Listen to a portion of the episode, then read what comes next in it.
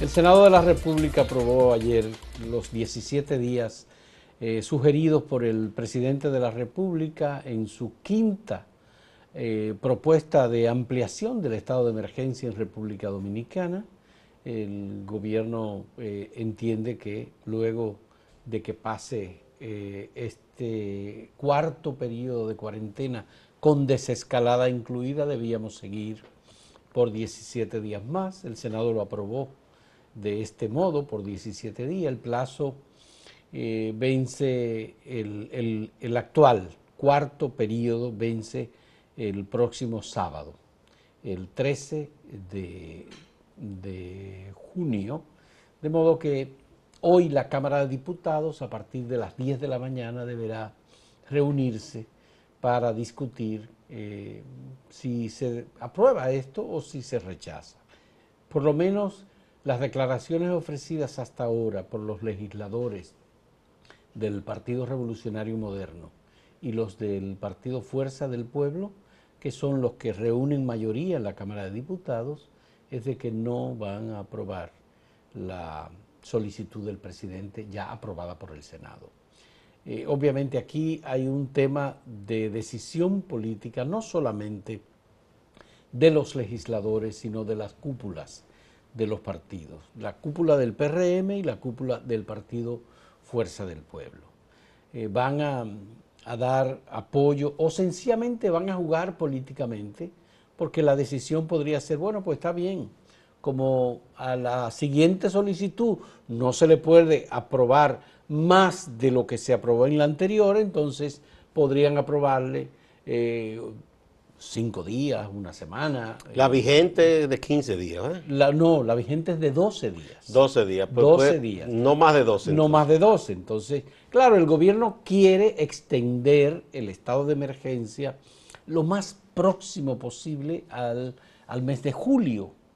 Como el 5 de julio tenemos el proceso electoral y la idea que tiene el gobierno, o por lo menos lo que ha querido transmitir, es de que todavía estamos combatiendo el COVID-19, la extensión del COVID-19 sigue siendo importante, estamos por encima de los 20.500 casos en República Dominicana y las 526 personas fallecidas hasta el día de ayer. Si nos llevamos de las mismas estadísticas oficiales, la tasa de mortalidad ha descendido mucho. Sí, ha descendido. ya está por debajo de, cuatro hace tiempo.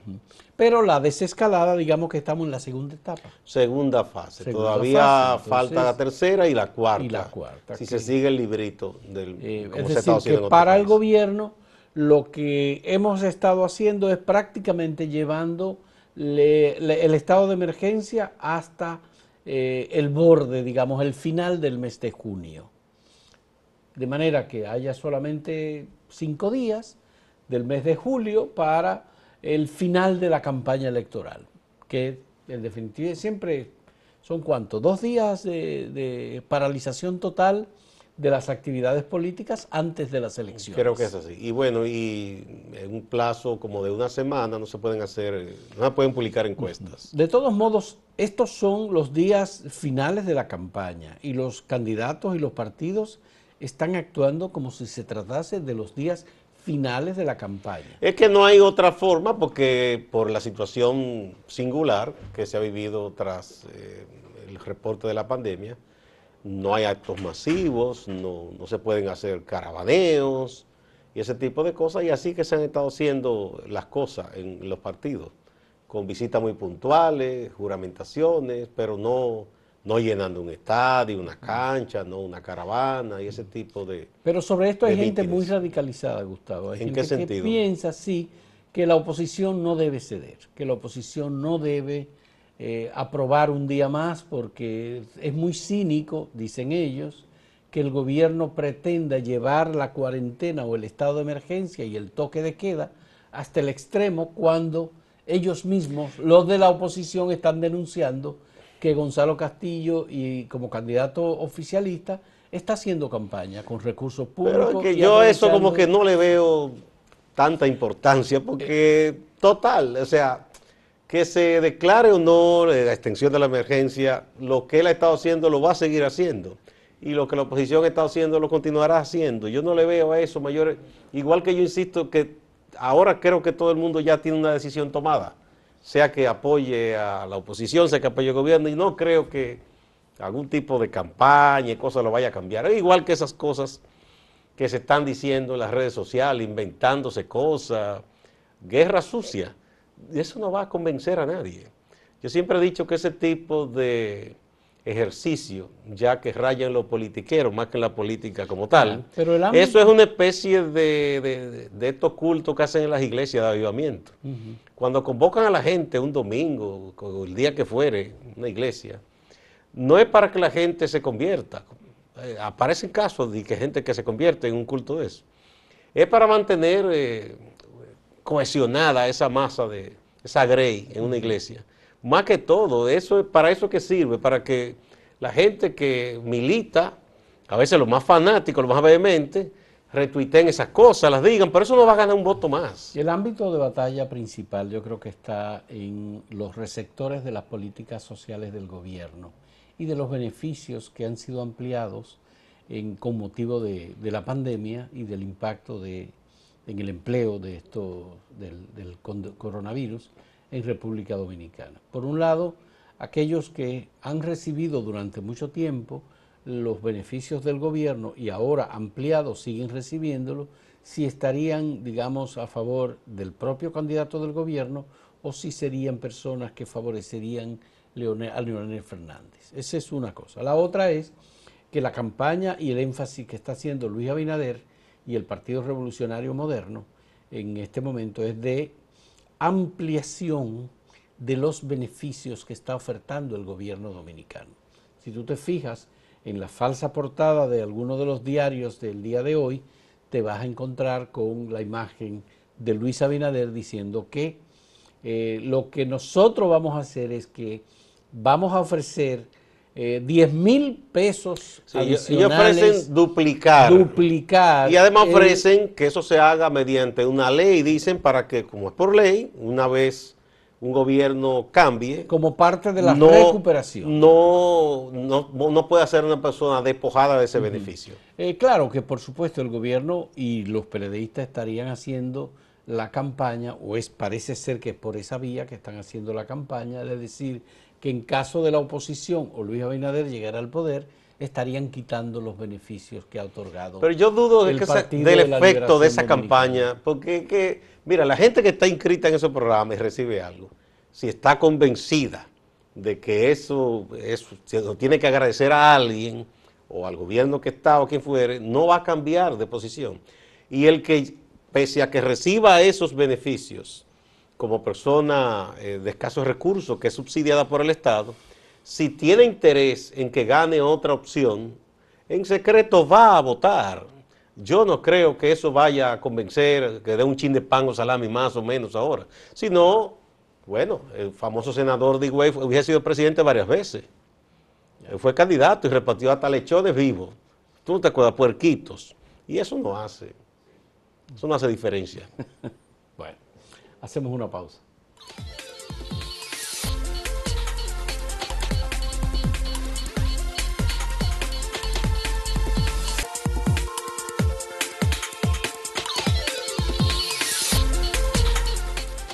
Hay personajes en la actividad política que juegan un papel triste y ellos mismos conspiran contra su propia persona, su imagen, porque uno recuerda hace muchísimos años a Wilton Guerrero, que era senador de Peravia ahora, que él ocupó la Secretaría de Asuntos Agrarios y Campesinos en el PLD. Y era una persona muy respetable en esos momentos.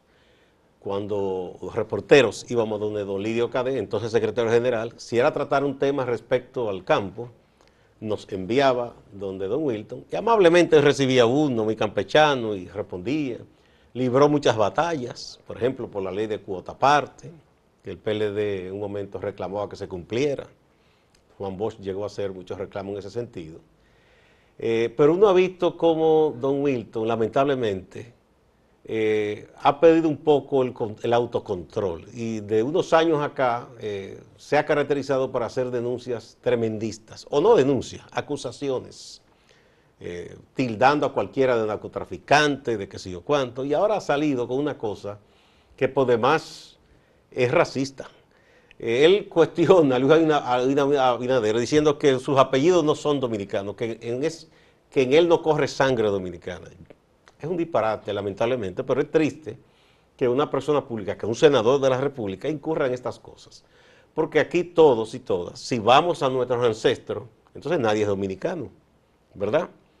Que uno sepa, eh, nativo, nativo, lo que han establecido los historiadores, aquí queda un solo apellido, que es el Inoa. Después todos los demás descienden de nuestros ancestros, o españoles, o africanos, o de árabes, o chinos, o de cualquier parte que hayan venido nuestros abuelos o bisabuelos.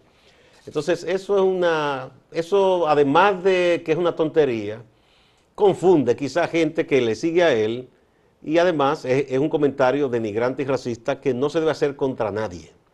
No se puede estar eh, eh, propagando eh, expresiones que son discriminatorias. Mira, hay un libro de Orlando Hinoa, a propósito del apellido Hinoa. Que Exactamente.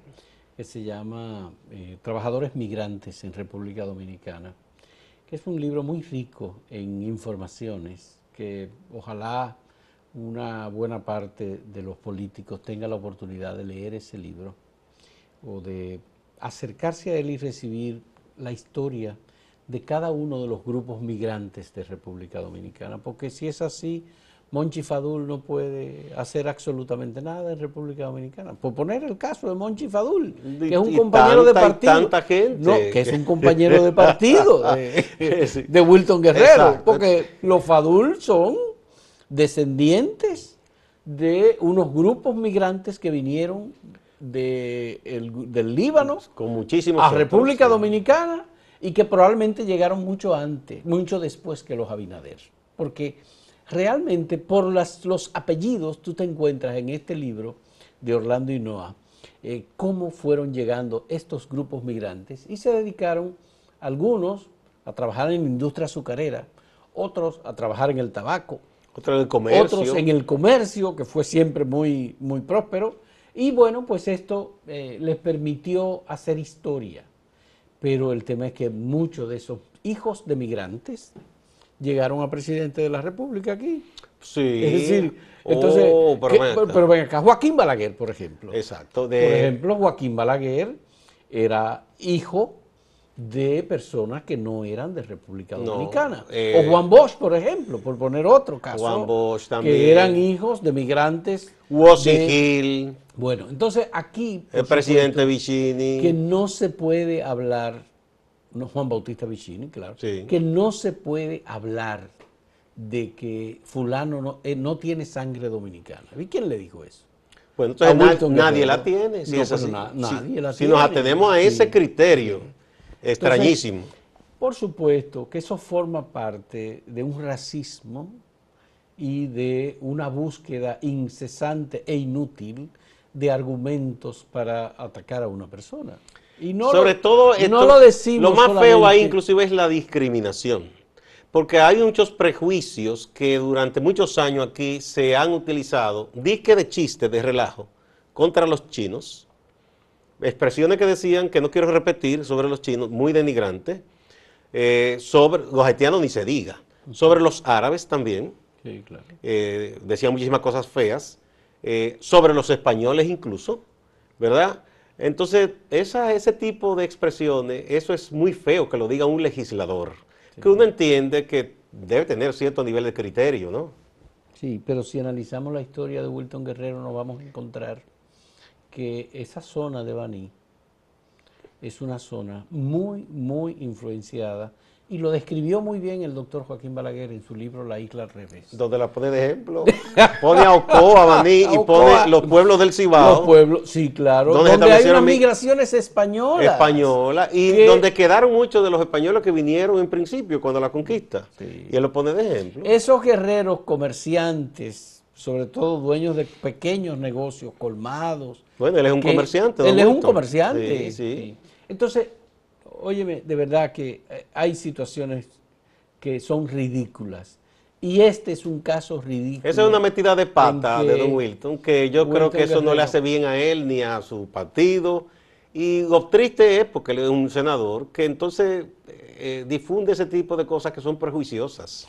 En este momento en el que el mundo está tan atento al tema del racismo y a los prejuicios. A propósito, Gustavo. Que ayer le entraron a palo. No podemos dejar de mencionar la situación ocurrida ayer con la convocatoria que hubo para una actividad de rechazo al racismo y de solidaridad con en los Estados afroamericanos Unidos y de solidaridad con los afroamericanos, especialmente porque ayer se produjo el, eh, el enterramiento, la sepultura de George Floyd, un ciudadano afroamericano en Estados Unidos que fue asesinado por un agente de la policía que le colocó la rodilla por 8 minutos y 46 segundos y lo mató. Y por más que decía no puedo respirar, ese señor insistió porque el propósito era matarlo. Esto ha creado una crisis que ha afectado muy seriamente a Estados Unidos, la imagen de Estados Unidos, pero además que ha sacado a miles y miles de millones de personas a las calles en contra del racismo institucional, estructural en la sociedad norteamericana. Está el tema discutiéndose en la política, por supuesto, y es un elemento eh, de, mucha preocupación en todo el mundo. Y los dominicanos, bueno, pues se han solidarizado con el tema del asesinato y la lucha contra el racismo. Y ayer la Policía Nacional, no me parece que haya habido alguna razón o algún elemento para que eh, eh, dos mujeres hayan sido maltratadas empujadas. Ana María Belique y Maribel Núñez. Y Maribel Núñez, golpeadas por agentes policiales que actuaron de manera abusiva y desconsiderada. Eso estoy, yo no sé, pero el argumento, el jefe de la policía. El argumento que dio la policía fue el siguiente, porque para oír su versión, ellos dicen que este tipo de manifestaciones, eso viola un poco la, la lejanía interpersonal que debe permanecerse en la cuarentena. Ese es uno. El otro argumento es que ellos intervinieron porque hubo otro grupo eh, que usa una camisa fascista, ellos sí, ellos lo saben, que se llama que la que yo, qué antigua, que usan camisa negra como los fachos de, Mussolini y que son muy agresivos, estaban amenazando de muerte. No, no, ellos amenazaron. Dijo sangre, que iba a haber sangre. Hay un video de uno de esos individuos con una boina y todo, como tú sabes, no, yo diciendo que iba a haber sangre. Como camisas negras de Mussolini. Que iba a haber sangre, que, y además fue totalmente negador de la libertad que existe en República Dominicana para que cualquier persona que desee movilizarse, se movilice. Pero óigame el, el, el, argumento de ese pero grupo no derecho a Pero óigame el argumento, que aquí no se debe hacer eso porque eso pasó en Estados Unidos y que por qué aquí hay que protestar contra eso. ¿Y qué tiene que ver? O sea, eh, es malo que una gente apoye una causa y tenga solidaridad. Ha habido manifestaciones en Europa. Ahora mismo, por ejemplo, en Bélgica hay un gran movimiento de apoyo a los afroamericanos y se está exigiendo que estatuas del rey Leopoldo sean derribadas, porque mucha gente eh, desconoce lo que fue el papel que jugó ese rey, que jugó Bélgica en el Congo, por ejemplo, que ahí hubo un holocausto que inclusive en número fue mayor la cantidad de personas asesinadas que, la que se mataron eh, con el holocausto de la Segunda Guerra Mundial, lo que fueron a los campos de concentración, que son más o menos 6 millones. Aquí se calculan 10 eh, asesinatos en Bélgica y personas lesionadas porque le cortaban manos y pies a niños, mujeres y hombres, llega hasta 20 millones. La muy tranquila y culta Bélgica hizo eso. Entonces sus ciudadanos indignados ahora quieren están expresando que Leopoldo, rey, no les represente y que quiten esa estatua. Bueno, pero es eh, definitivamente eh, un derecho el que le corresponde a Maribel Núñez, el que le corresponde a todos los que se manifestaron en el día de ayer en contra del racismo en Estados Unidos y tienen derecho a movilizarse en un estado de seguridad. Y mira, porque eso es lo que garantiza. Hasta el otro grupo tenía derecho a ir a decir El otro grupo igual pero no a entrarle a palos, como ellos fueron con unos garrotes eh, y otra cosa. Ellos tenían derecho a interrumpir el acto. Que ellos quisieran vociferar lo que quisieran, bien, del otro lado, pero no eso. No, lo que debió hacer la policía fue proteger la manifestación. Exactamente. Y detener a los eh, agresores. Y quizás quizá colocarse en el medio, decir usted de este lado y de este, pero ninguno se meta con el otro. Porque de los dos grupos, el que tenía ya el manifiesto de violencia fue del grupo de los No, atacantes. porque fueron a eso. Ellos tan pronto se anunció Son ese, racistas y atacantes. tan pronto se anunció ese acto, ellos dijeron que eso no lo iban a permitir. que si- lo primero es que están desinformando, diciendo que eso fue un grupo de haitianos. Eh, Ya tú sabes, decir haitiano la mala palabra, que no es verdad tampoco. Es un caso verdaderamente lamentable. Yo no entiendo cómo la jefatura de la policía cometió el gravísimo error de apresar a las mujeres y a las personas que se estaban manifestando por un derecho que Un tienen abuso. ciudadanos en Estados Un Unidos. abuso total. Los otros estaban atacando el derecho que tienen Exacto. los ciudadanos dominicanos sencillamente de manifestarse como lo garantiza la Constitución y como lo garantizan las leyes. Es un Estado democrático, así es. Agredir a esas personas. Bueno, cuando uno ve esas cosas, uno No, piensa a veces que estamos muy lejos de, de- de bueno. que, que seamos de verdad una democracia. en los tiempos de Trucutú, como dicen. Hacemos una pausa.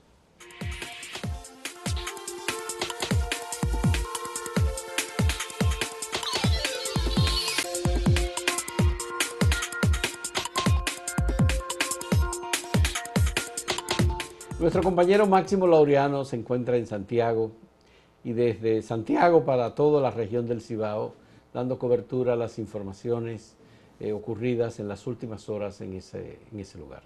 Adelante con el reporte de Máximo Laureano y muchas gracias por la compañía en este Escarbando. Hace algunos días hablábamos del tema de la desaparición de un joven taxista que luego su cuerpo fue hallado sin vida en la Barranquita. Sus familiares fueron hasta el Palacio de Justicia de Santiago para llamar la atención de las autoridades, para manifestarse, para reclamar que el caso de su pariente no quede impune. Se trata de Pedro Ezequiel Veras Quesada, joven de 30 años de edad. Había sido denunciado como desaparecido el 29 de mayo. El 30 de mayo, es decir, tres días después, apareció su cuerpo sin vida.